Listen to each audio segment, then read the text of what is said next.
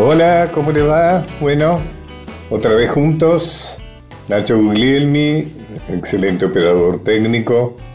Micaela Polak, amiga, colaboradora, asesora musical. Pacho, buenas noches y feliz cumple. Hoy es un día filosófico. Sí, como todos tal vez.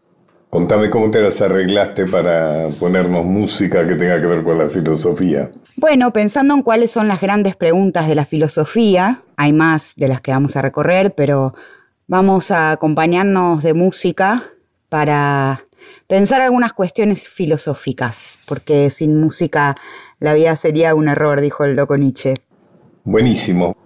Claramente las canciones que elegimos son meras excusas para plantear el tema del día, así que arranquemos con el asombro que movió a los primeros que filosofaron a empezar a preguntarse y escuchemos La naturaleza de y por el chileno Vicente Cifuentes.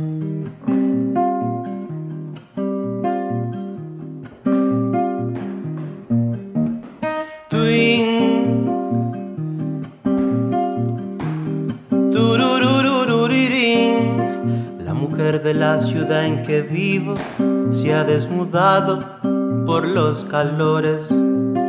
La mujer de la ciudad en que vivo ha enflaquecido con sinsabores y es que la vieron pasear por sus jardines. Yo voy al parque forestal de querubines. Es que el vaivén de las sombras al corazón le hace ruido. Es la mujer de la ciudad en que vivo.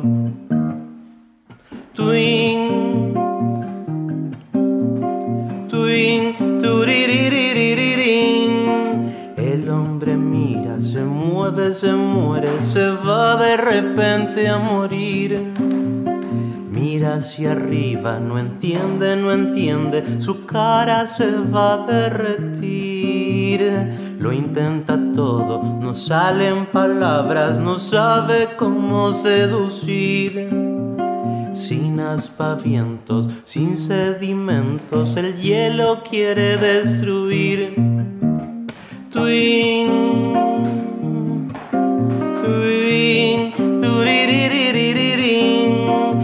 Quieres helado, quieres amor, quieres cerveza. Quieres helado, quieres amor, quieres cerveza. Ya por fin cuando se baja el sol y viene el oscurito de la tarde, hace un poquito menos de calor y se destapan cervezas en los parques. Voy, le digo, dime. Te vi casi sin pena arriba de un par de patines. Qué lindo fue, quería preguntarte. Vienes mañana conmigo al parque. Twin,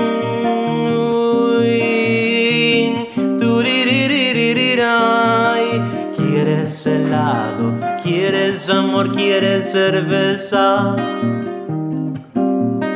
Quieres helado, quieres amor, quieres cerveza. Te voy a dar lo que a mí me dio la naturaleza. Te voy a dar lo que a mí me dio la naturaleza.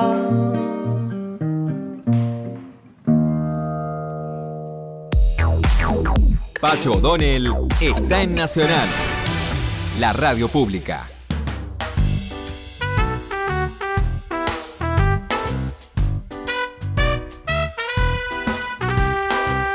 Bueno, vamos a hablar un poco de filosofía. Desde un punto de vista contemporáneo, la filosofía es una especie de ciencia madre de la cual se desprenden casi todas las disciplinas especializadas que hoy en día conocemos.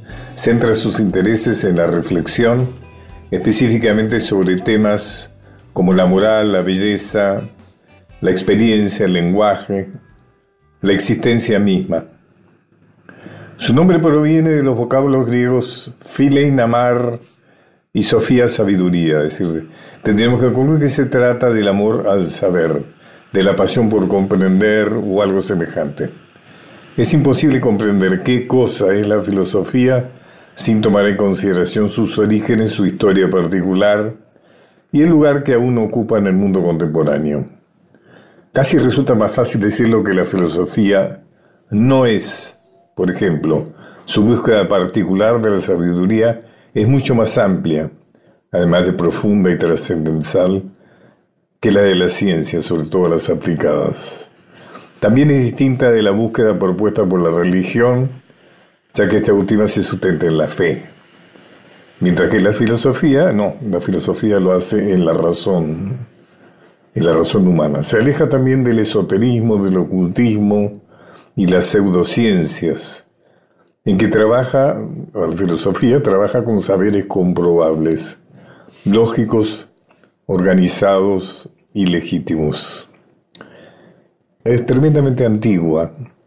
Sus orígenes deben rastrearse hasta la Grecia clásica, alrededor del siglo V antes de Cristo. Se dice que fue inventada por el antiguo matemático y pensador Pitágoras, quien al ser interrogado por el rey espartano Leónidas respecto a si él se consideraba realmente un sabio, respondió humildemente que más bien era un amante, un buscador, de la sabiduría, de ahí el nombre de filósofo.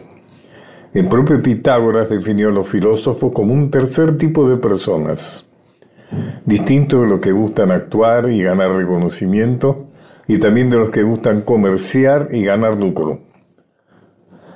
Según Pitágoras, el, este tercer rubro era los filósofos solo aspiraban a observar y entender.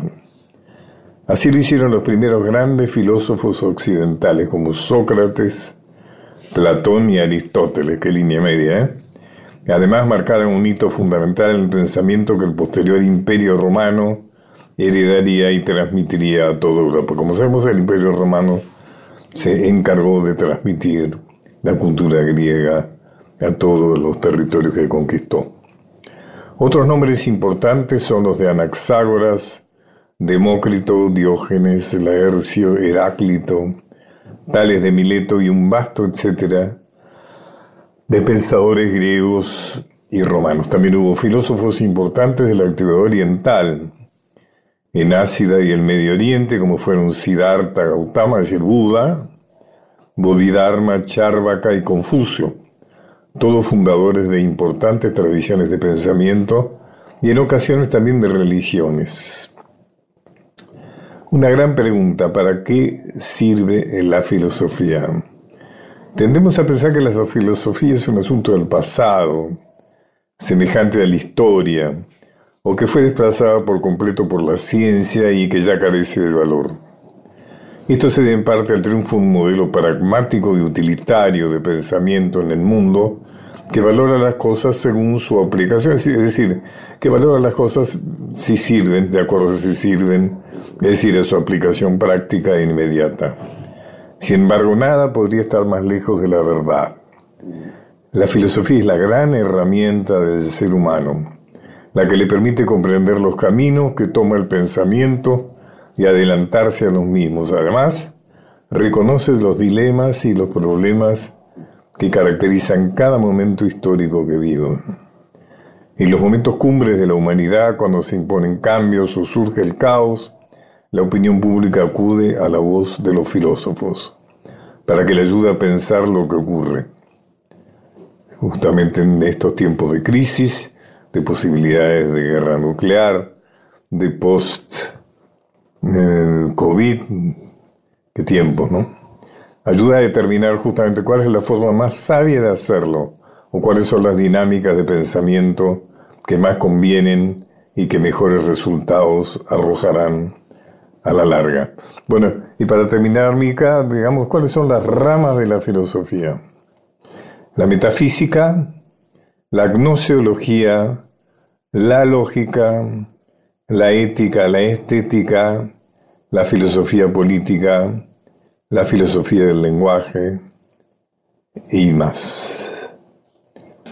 Digamos que la filosofía es una de las disciplinas de más larga data en la historia de la humanidad su importancia no es exclusiva de las humanidades y de los estudiosos del arte o la historia, su proliferación de ramas y de especializaciones le permite pensar los dilemas del ser humano contemporáneo y aplicarse a diferentes áreas del saber. Bueno, con el invitado que tenemos en esta segunda parte, vamos a ir profundizando qué es esto de la filosofía, la filosofía hoy y en Argentina.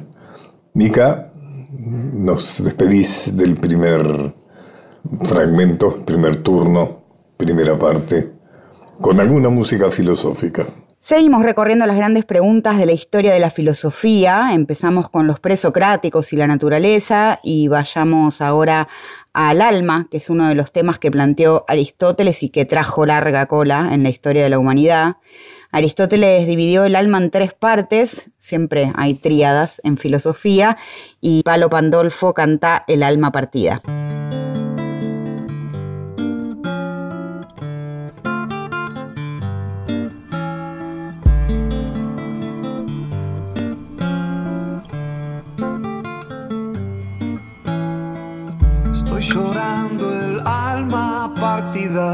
Estoy llorando sin esperanza, llorando con fiebre y con dolor, con los ojos rojos puestos en... Estoy llorando el alma partida, estoy llorando sin esperanza, llorando con fiebre y con dolor, los ojos rojos puestos en...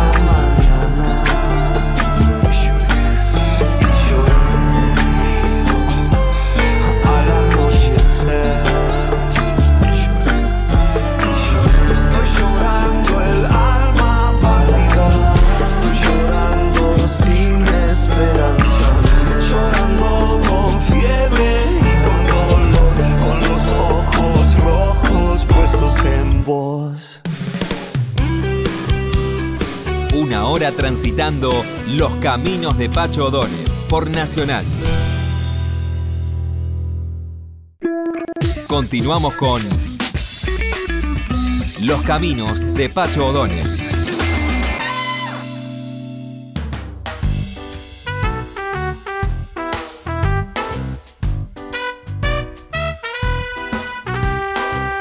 Bueno, Mica, en esta segunda parte voy a entrevistar a alguien que realmente admiro mucho, me parece una persona muy interesante, que es protagonista de, un suceso que me llama muchísimo la atención. Y estoy hablando de Darío Stanriver. ¿Cómo estás, Darío? Pacho, qué lindo, hola. Sos un fenómeno. Quiero que conversemos sobre este fenómeno de un filósofo que convoca a muchedumbre. Pero antes, Vos sabés que ponemos música en este programa y Mica, que es mi amiga, colaboradora, musicalizadora, ha decidido siempre poner música que tiene que ver con, con el entrevistado, con la situación que, que, que tocamos. Y con el tema de la filosofía, yo me acordé que Platón decía algo así como que la filosofía es un ejercicio para la muerte.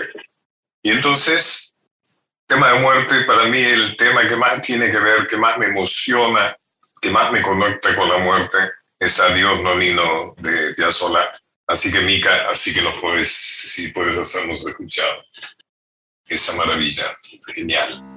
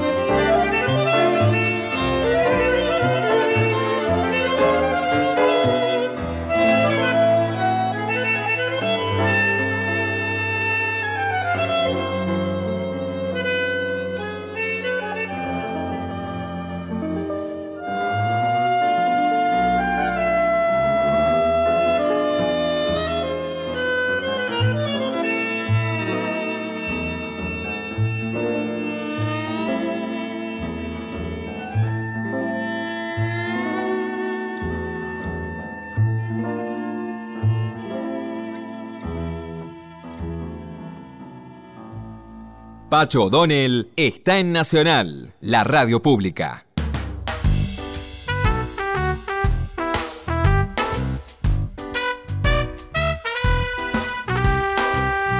Darío, a mí me intriga muchísimo cómo es eso que un filósofo convoca muchedumbre, como es tu caso. Y no porque, no, no porque banalizás la filosofía, porque te diría que, no dejas de, que sea difícil. O sea, sigue siendo complejo, sigue siendo una materia compleja. A mí, por ejemplo, no me resulta fácil leer tus libros. Mm. Y sin embargo, convocas multitudes, muchedumbres. ¿Me querés decir, has pensado en ese fenómeno? ¿Lo has tratado de explicártelo? Yo, estoy como, digamos, como repensando la idea de divulgación, ¿no? Que un poco marcó gran parte de este, mis trabajos en estos últimos años.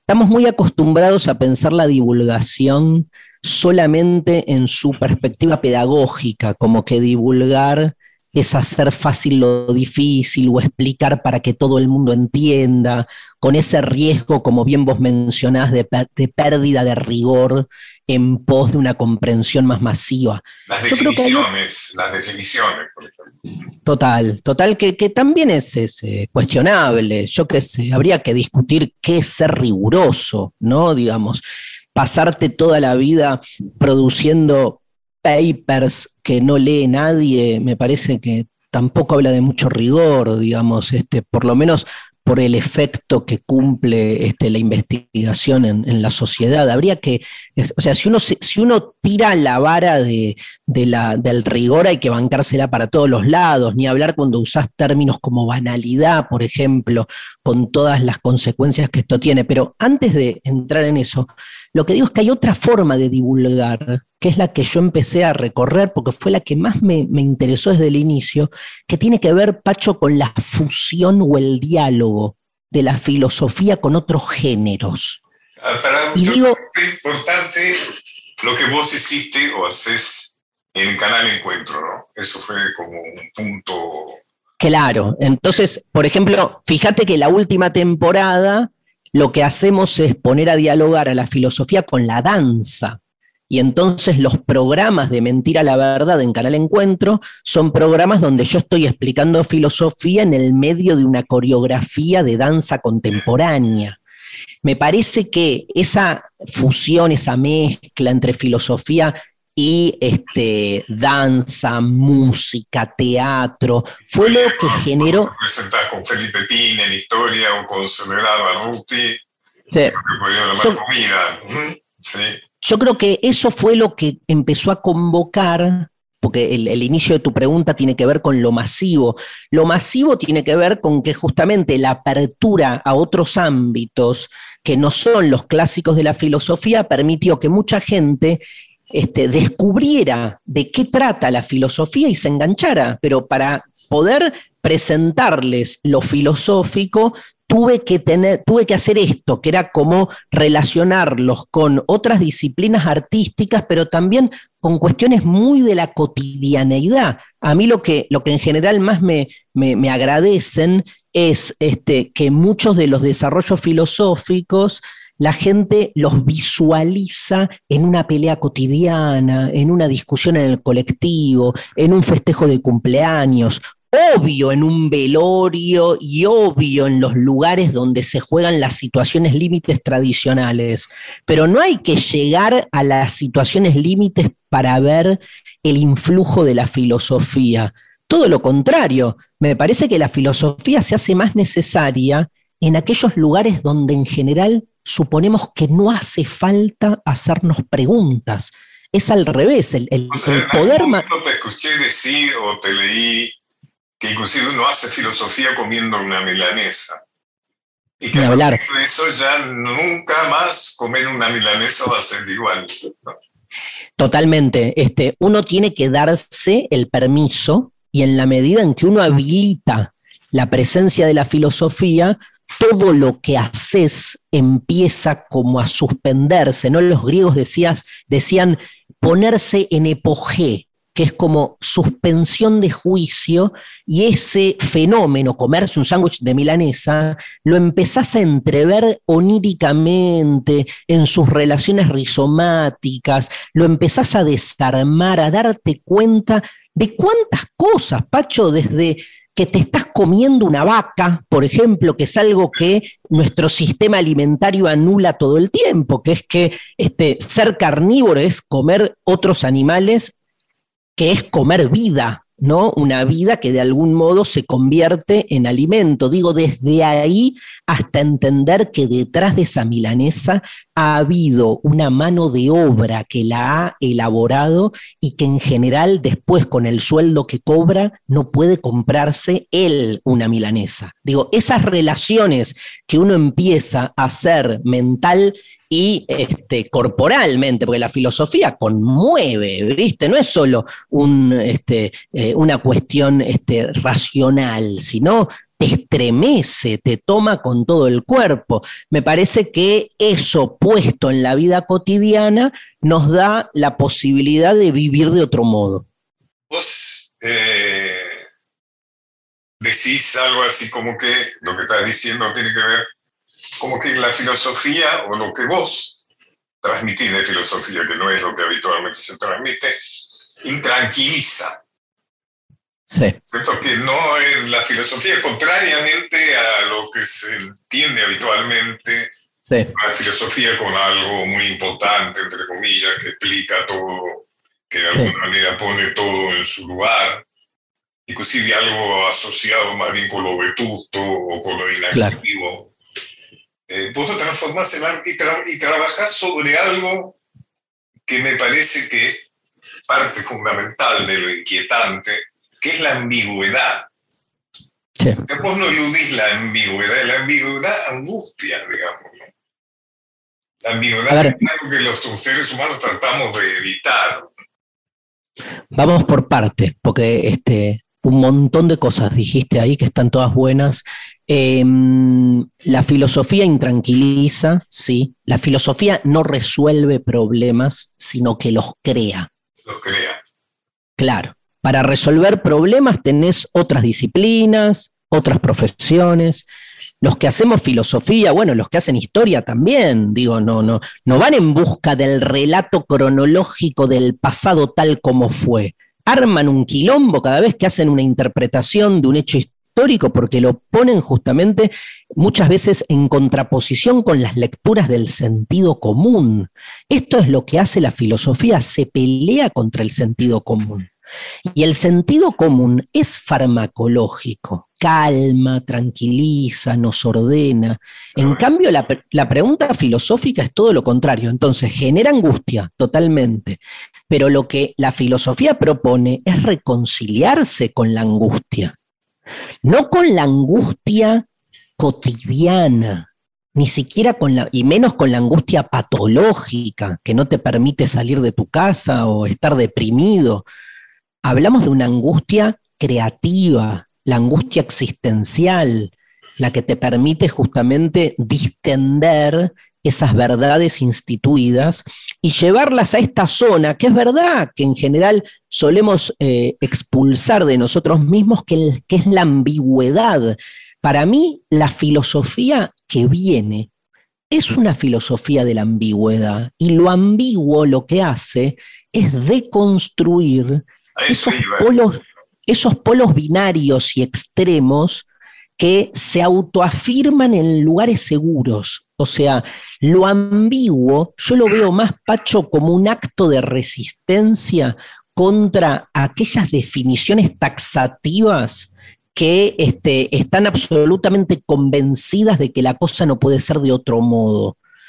¿Cómo no vamos a ambiguar si nacimos para morir, que es lo más ambiguo que puede existir como dato en, este, en, en, la realidad, ¿no? Digamos, no tiene sentido en el fondo, no hay nada más ambiguo, no hay nada más paradójico que ello.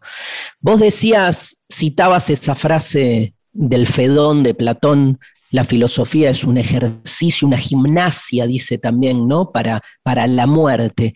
Esto de ejercitarse para la muerte no la resuelve a la muerte. lo que te hace es prepararte, que es distinto.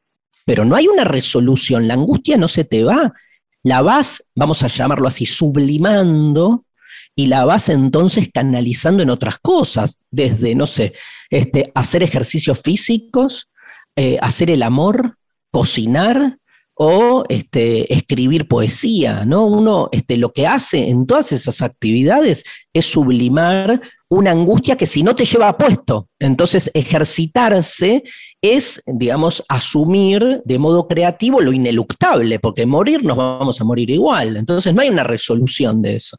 Estás tocando un tema que tiene mucho que ver justamente que te quería plantear. Yo estoy trabajando sobre el tema de la vejez, tema que me interesa, me interesa mucho. Excelente. Eh, pero que al mismo tiempo es un tema que provoca lógicamente fobia, por decirlo de alguna manera. No es fácil ocuparse. No le ha sido fácil a Freud, por ejemplo, que lo eludió claramente, inclusive lo resolvió en relación a la parte clínica diciendo, bueno, los viejos de más de 50 años no son analizables. Y, siguió de largo. Siguió de largo. Eh, en general, inclusive tengo la impresión que la filosofía tampoco se ha ocupado tanto como, sí se ha ocupado, pero quizá no tanto como de otros temas, como el alma o, la vida, o etcétera. Sí, es cierto. de la vejez? Ayúdame a pensar un poco el Dale. Tema, el tema de la vejez. Mira, hay, hay un libro de Jan Amery que es fascinante sobre la vejez, no me acuerdo ahora el título. Eh, Jan Amery, eh, fascinante. Amery. Eh, y después yo le presenté a, la directora de, la carrera de filosofía de la USACH, de la Universidad de Chile, de Santiago de Chile, Diana Aurenque, que por Fondo de Cultura Económica sacó un libro llamado Animales Enfermos, definición que da Nietzsche del ser humano, ¿no? Y hay un capítulo sobre la vejez fascinante, digo para de nuevo los que quieran ahondar esto. A mí me gusta pensar el tema de la vejez desde la deconstrucción del adultocentrismo. ¿Qué hace el adultocentrismo? El adultocentrismo condiciona a todas las edades en función de lo que supone que es la edad naturalmente de mayor realización del ser humano en tanto tal, que es la adultez. Edad que pone o que define como se le canta, digamos, como se le canta, porque no hay ninguna este, frontera que tenga ningún cimiento este, epistémico que defina por qué los 50 y no los 60 o la edad que sea. Pero, ¿qué hace el adultocentrismo? En, este, caracteriza al resto de las edades en función de su cercanía o alejamiento con la realización del ser humano en la adultez. Pero lo que esconde es un valor, como siempre sucede con las versiones hegemónicas que se hacen pasar por normales o naturales y esconden un valor. El valor que, esconde el adultocentrismo es pensar que el ser humano vino a este mundo para ser productivo. Y entonces, se supone que en la adultez encontramos la ecuación perfecta de la productividad humana. Por ende, un niño o un joven son seres humanos, digamos, en, capullo, ¿no? en potencia, que tienen que ir aprendiendo a ser productivos, pero les falta, están vistos desde la carencia. Y la vejez, Pacho, está vista como la edad improductiva per se, ya está, quedan afuera del esquema de la productividad y entonces, para decirlo con todas las letras, no sirven para nada. porque la, es tremendo. El, viejismo, ¿no? Es una forma de discriminación, claro. Pero porque, pero este, porque la clave es suponer que uno vino a la vida para servir para algo. Entonces, lo que hay que desarmar es ese verbo, es ese, siempre lo que hay que desarmar son los supuestos, que son los que uno no muestra. O sea, si el adultocentrismo mostrase su este, supuesto oculto, probablemente no funcionaría tan bien. Entonces, ¿qué, qué, qué consejo te puedo dar, digo, este, para pensar la vejez desde la filosofía?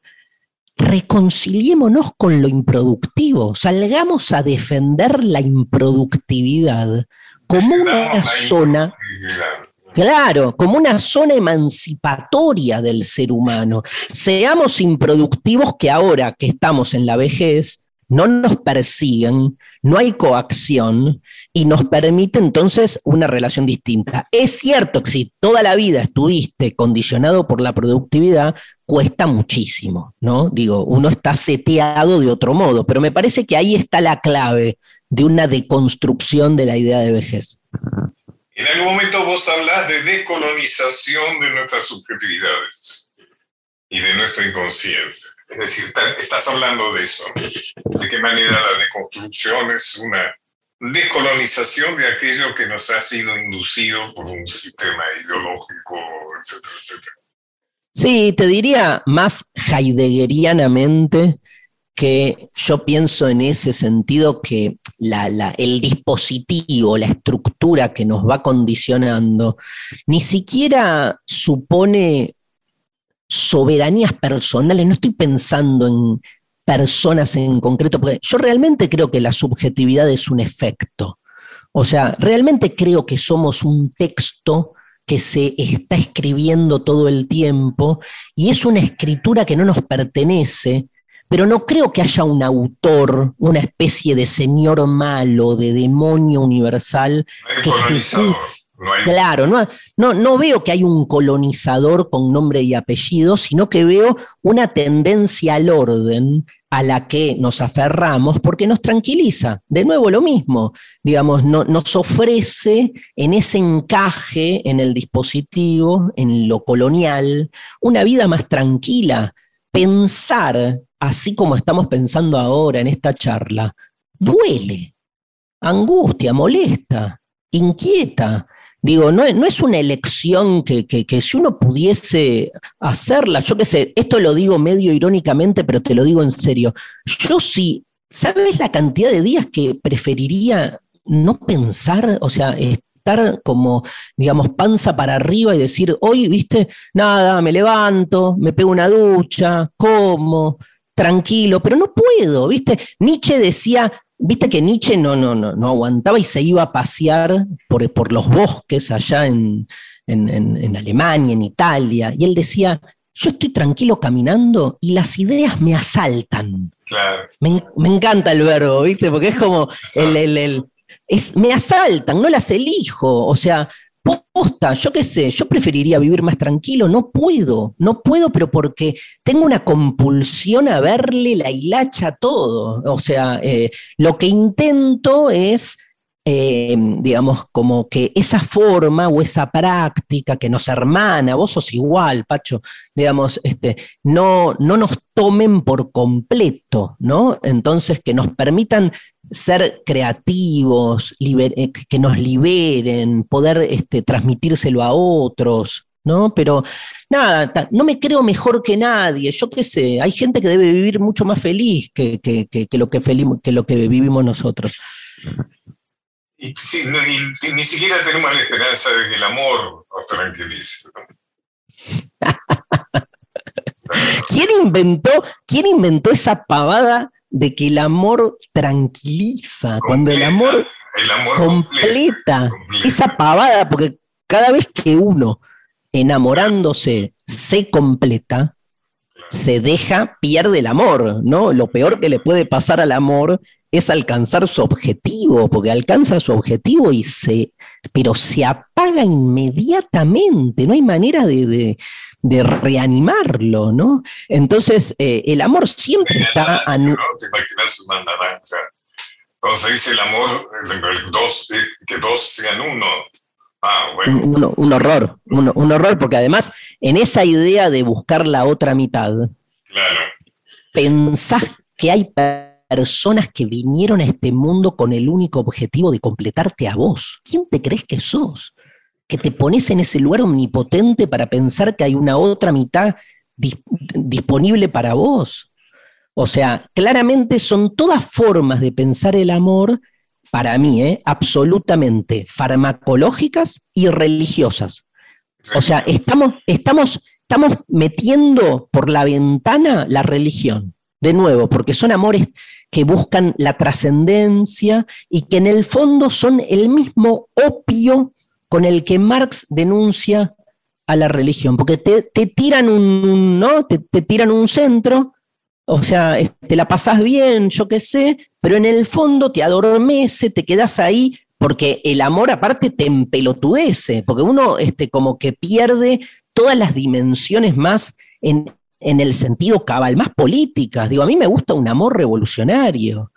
Yo cuando me enamoro con, esa persona con la que estoy, siento que estoy transformando la realidad. Es todo lo contrario a la, tranquilidad para mí. O sea que el amor es una estafa. Porque no cumple lo que promete, ¿no? O, si lo cumple, lo cumple un ratito, lo cumple por un rato. Todo resumido en cuatro, en cinco palabras. Eh, hay distintos tipos de amores, ¿no? Está claro. Hay, como en todo, un poco lo que venimos charlando, hay un amor hegemónico que sí es una estafa. Pero bueno, hay formas del amor que este, pueden como desmarcarse, diferenciarse y recuperar ese otro aspecto más subversivo que tiene el amor, que no tiene que ver, incluso, Pacho, no hay mito. En la mitología griega no tenés un mito sobre el amor que no termine mal. O sea, hay, una, la, la gran estafa es la relación entre el amor y la felicidad. Y sobre todo porque seguimos pensando a la felicidad como un estado de eh, tranquilidad, donde vos fijate, ese estado de tranquilidad es todo lo contrario de lo que hacemos, que es pensar menos, no te cuestiones, no te inquietes. Juego de palabras, mira, si no fuéramos inquietos, estaríamos quietos. Si estuviésemos quietos, nos llevan puesto, ¿no? Digo, no hay, no hay, no hay lugar de mayor sumisión y sujeción que el que se queda quieto. Somos nómades existencialmente hablando porque la vida es un viaje sin sentido, pero es un viaje. Entonces, ¿cómo no nos vamos a mover? O sea, yo no me movería, Pacho, si creyera en algo con absoluta verdad, ¿viste? Si creyera en la verdad absoluta, nada, todo me importaría un comino, porque mi vida estaría enfocada a esa verdad absoluta. Como no creo en las verdades absolutas, me muevo. No puedo hacer otra cosa. Ir y venir. Psicoanalíticamente define como la falta, ¿no? Aquello que de alguna manera genera el deseo, el movimiento, porque en última instancia nunca te completas, nunca encontrás lo que verdaderamente buscas. No hay nada que te tranquilice como para quedarte quieto. Pero no podés dejar de buscar. Esa es la gran aporía y la, belleza de la, de la poría de la angustia, que es que buscamos algo que sabemos que nunca vamos a encontrar, pero no podemos dejar de buscar, ¿no? Entonces, es la vida, eso es vivir. Y sí, y sí. Salvo, salvo que uno dogmáticamente creyera que la vida tiene un sentido, que uno lo cumple, ¿no? Digo, este, el, el dogmático, en todo caso, tiene como mayor este, definición de lo que es el propósito de su ser. Recién me acordé del tema de la tibieza, ¿no? Vivir la vida tibiamente. Cuando Yahvé dice, no, no eres ni caliente ni frío, eres tibio. Te cupo de boca, ¿no? Que también lo toma Dante, ¿no? En, en su maravilloso libro. Y ahí hay algo hablando de, vivir intensamente, ¿no? De alguna manera, porque también hay una calidad de buscar, eso que decir, ¿no? Buscar. Que es cuando Virgilio le explica a Dante que los ignavos, que son estos tibios, digamos, los que han vivido tibiamente, sin comprometerse, digamos, ¿no? Pasando por la vida eh, sin dejar huellas, dice que ni siquiera merecen el infierno. Cierto. Porque sería un mal ejemplo, porque los malos por lo menos han elegido el mal. Eso me parece maravilloso. Es genial. Es que en el muchas cosas con eso, ¿no? Este, eh, por un lado también eh, cómo este pensamiento ético binario en el fondo demuestra cada vez más que la distinción entre el bien y el mal se cae a pedazos, ¿no? Eso ni hablar, ni hablar.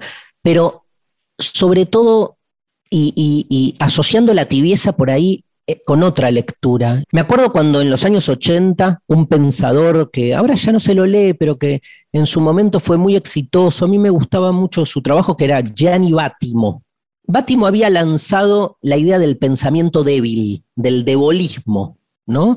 Eh, la idea de debilidad, que después yo la encontré fuertemente en Walter Benjamin, cuando habla de, la débil fuerza mesiánica, que tiene ahí en la tesis sobre filosofía de la historia, que tiene que ver obviamente con una deconstrucción justamente de aquellas certezas o identidades que defendiendo lo fuerte, no dejan lugar a la mixtura, a la hibridez, al encuentro con el otro. El encuentro con el otro siempre supone una debilidad, porque si uno no se abre a que el otro te, invada y te cerrás demasiado en tu propia fortaleza, no hay encuentro con el otro, hay fagocitamiento del otro o expulsión. Digo, para que el otro sea un otro en su encuentro con uno, tiene que haber una especie de derrumbe de nuestras,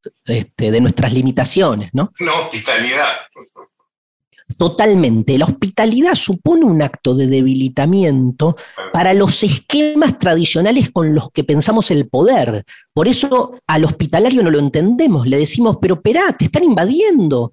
Pero ¿por qué le estás dando al que se aprovecha de vos? O sea, siempre la lógica del cálculo y de la racionalidad económica no entiende la hospitalidad sino como un acto de debilidad, pero ese acto de debilidad es revolucionario. ¿Sabés que en, el, en, una carta paulina, San Pablo dice, hablando de, Jesús, dice, su fuerza está en su debilidad.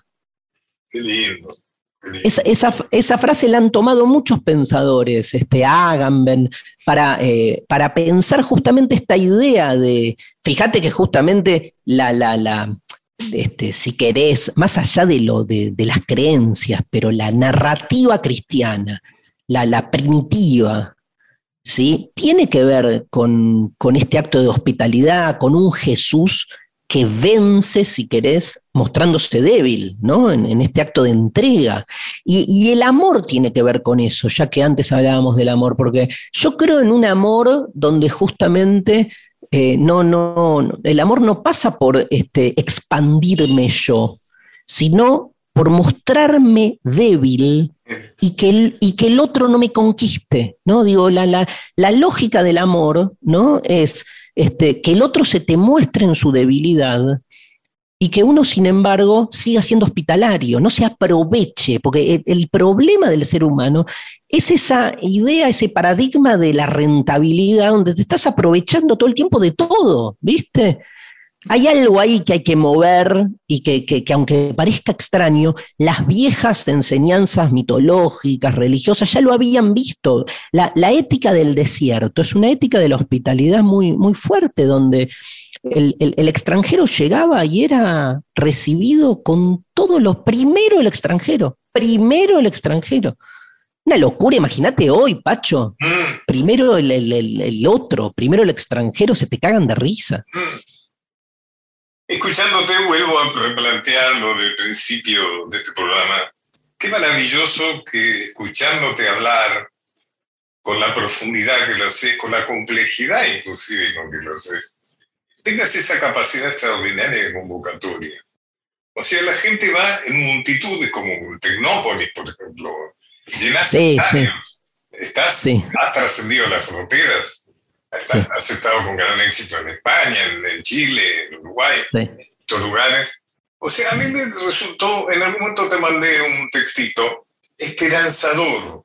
Sí, sí, hermoso. entre tanta desesperanza, entre tanta destrucción, tanta guerra, tanta crisis, tanta en fin, tanto, tanto, tanto de tanto. Sí, tanto, tanto discurso autoafirmativo, ¿viste? Tanto también eso, ¿no? Exacto, ¿no? Es, eh, qué lindo que la gente vaya a escuchar. Yo quiero decirle que hay muchas cosas tuyas en YouTube. O sea, que si quieren eh, escuchar clases tuyas, lecciones tuyas, hay bastante, yo por supuesto que te vayan a ver personalmente, que estén atentos a cuando te presentas, pero que mientras tanto pueden ir viendo cosas tuyas en YouTube, hay cosas muy ricas tuyas en YouTube, de las clases que has dado, lo recomiendo realmente a los que nos escuchan, y que esta charla los haya inquietado, como yo creo que ha pasado, eh, que pueden realmente este, ir entrando en tu, en tu pensamiento. Pacho, un placer, un placer como siempre dialogar con vos, sos un tipo recontraabierto y muy generoso y bueno, te agradezco mucho, un honor para mí estar en tu programa. Al contrario, Darío, para mí lo es, ¿no? Bueno, ¿qué te parece si celebramos, Mica, este final con otra música de la que vos has elegido para hoy? Claro, nos vamos con una de las más grandes preguntas de la filosofía, que es la pregunta por el ser. Así que escuchamos a Chicho Sánchez Ferlosio con el ser, justamente. Y a todos me despido hasta el próximo viernes y ojalá que podamos eh, alcanzar el nivel y el interés que hemos tenido en el programa de hoy. Gracias a Darío Stanzray. Dices que buscas, que buscas Dices que buscas el ser, cuando lo encuentres le dices que yo estoy en contra de él. Ni el propio San Antonio lo encontrará. Lo que no se ha perdido no se hallará. ¿Qué será el ser? Buscas el ser por lo alto, tan alto que yo me temo que el ser que tú andas buscando debe ser el ser supremo. Una vez que lo encuentres habláis los dos, no os aclararéis mucho ni tú ni Dios, ¿qué será el ser? No preguntes por el hombre, menos por la explotación, que la pregunta pregunte su propia interrogación. Y ya que preguntamos, preguntaré, ¿por qué no te preguntas este por qué? ¿Qué será el ser? Preguntar la realidad sin intentar transformarla, eso es pasar por la vida sin romperla ni mancharla. Hay quien sigue caminos que son igual que el del sol cuando pasa por el cristal. ¿Qué será el ser? ¿Qué es el ser? ¿Qué es el ser? ¿Qué es el ser? ¿Qué es el ser? ¿Qué es el ser? ¿Qué es el ser? ¿Qué es el ser? ¿Qué es el ser? ¿Qué es el ser? ¿Qué es el ser? ¿Qué es el ser? ¿Qué es el ser? ¿Qué es el ser? El ser. ¿Qué es el ser? ¿Qué es el ser? ¿Qué es el ser? El ser. Eso es el ser. Los caminos de Pacho O'Donnell.